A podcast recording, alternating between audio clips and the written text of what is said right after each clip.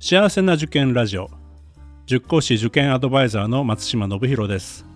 この番組は学校の先生や在校生専門家の方をお招きしてお話を聞くなど幸せな受験を目指す保護者の皆さんや受験生を応援するラジオです。ポッドキャストとボイシーの通常の配信は水曜日と土曜日です。時々他の曜日でボイシーからも配信しています。それでは今日もよろしくお願いいたします。毎月1回は森上教育研究所の森上信康先生にお越しいただいてます。森上先生今月もよろしくお願いいたします。はいよろしくお願いいたします。では先生早速ですが今月のテーマ2つあると伺ってますけどもまず1つ目からお願いいたします。はい。実はあの改正学園日本の最難関の中学高校男子校ですけれど7月の3日付で、えー、いわゆる募集要項の変更が発表がありました、えー、そこに書いてあることは出願資格ね、えー、は日本の学校教育法の一条項の卒業見込みの生徒に限るということであったわけです。その一行がですね、削除されたという、という変更がありまして、さりげないたった2行ぐらいの変更なんですけど、これは、あの、全然さりげなくなくて、で、その意味はですね、簡単に言うと、その日本の学校、あるいはそれに準ずる、例えば海外の日本人学校というところではなくて、えー、そうじゃないところってどういうところがあるかっていうと、えー、まあ、まず、あの、一番おそらく、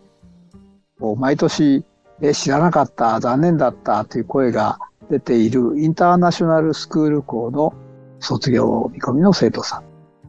改正は実は国籍不問ということをずっと書いてますので、当然あの日本人じゃない人も受けられると。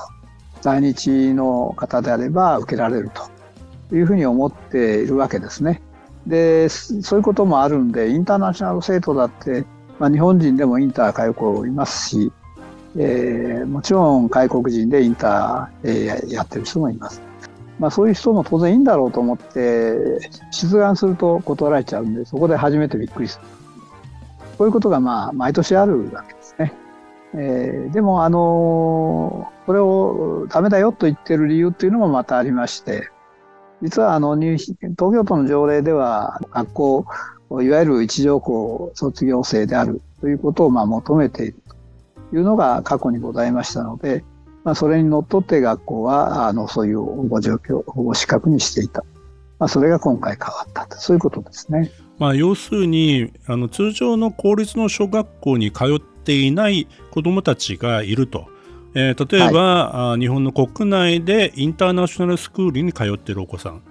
で、はい、こういったお子さんというのは公立の小学校の卒業資格がないので通常改正さんですと受験資格がなかったわけですよね。そうですね、はい、これが撤廃されたということっていうのは、非常に大きな話になるということなんですよね。そうですね、まあ、あの入試状況自体に大きな変化が生まれるということではありませんけど、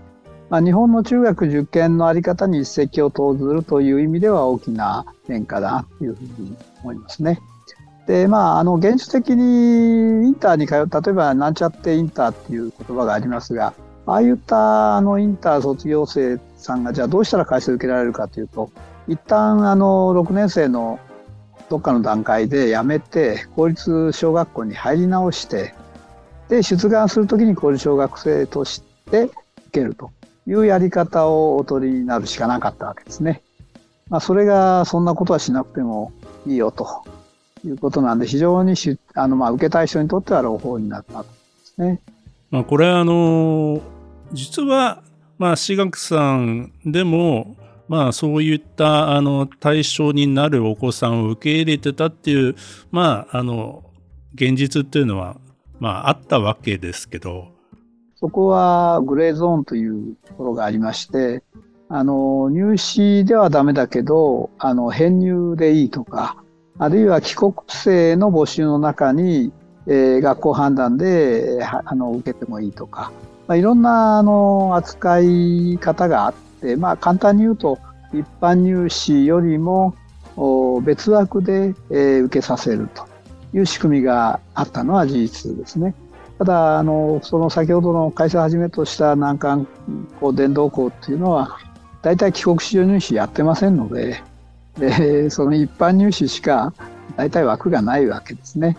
その、そういう面では、その、いくらインターであれ、どこであれ、今度解禁されたっつっても、あの、難しい試験は通らなきゃ入れてくれませんから、まあそういう面での、その、フェアと言いますかね、平等と言いますか、入試制度そのものの維持はできている。ただ、他の学校のように、その、あの、それにハンディを持ったというふうな理解で、特別な扱いをしていたのが従来でしたけども、東京の私学の協会が、あの、帰国子女の条件というのを非常にあの厳重に、えー、遵守するようにということになりましたので、えー、そうするとやっぱりあのそういう意味でグレーゾーンというのはちょっと難しくなっているという一般的なあの環境の変化はございますね。あの今までですと、まあ、帰国生入試の中に国際生という形で、まあ、いわゆる、えー、帰国の条件じゃないお子さんでもいわゆる年内に受験できるっていうこと、まあ、こういった入試もあったわけですけども、はい、それは分けてくださいねというような、はい、まあ、そういった動きがあって実際にあの分け始めた学校さんありますもんね。はい、もう今年から完全にあの、まあ、今年来年2年がいわゆる時間的な猶予が与えられてるんでこの今度の入試、それから次年度の入試の間に、あの、まあ、条件を徹底するというのが、まあ、協会参加校の、まあ、全体の意向かなというふうに思いますね。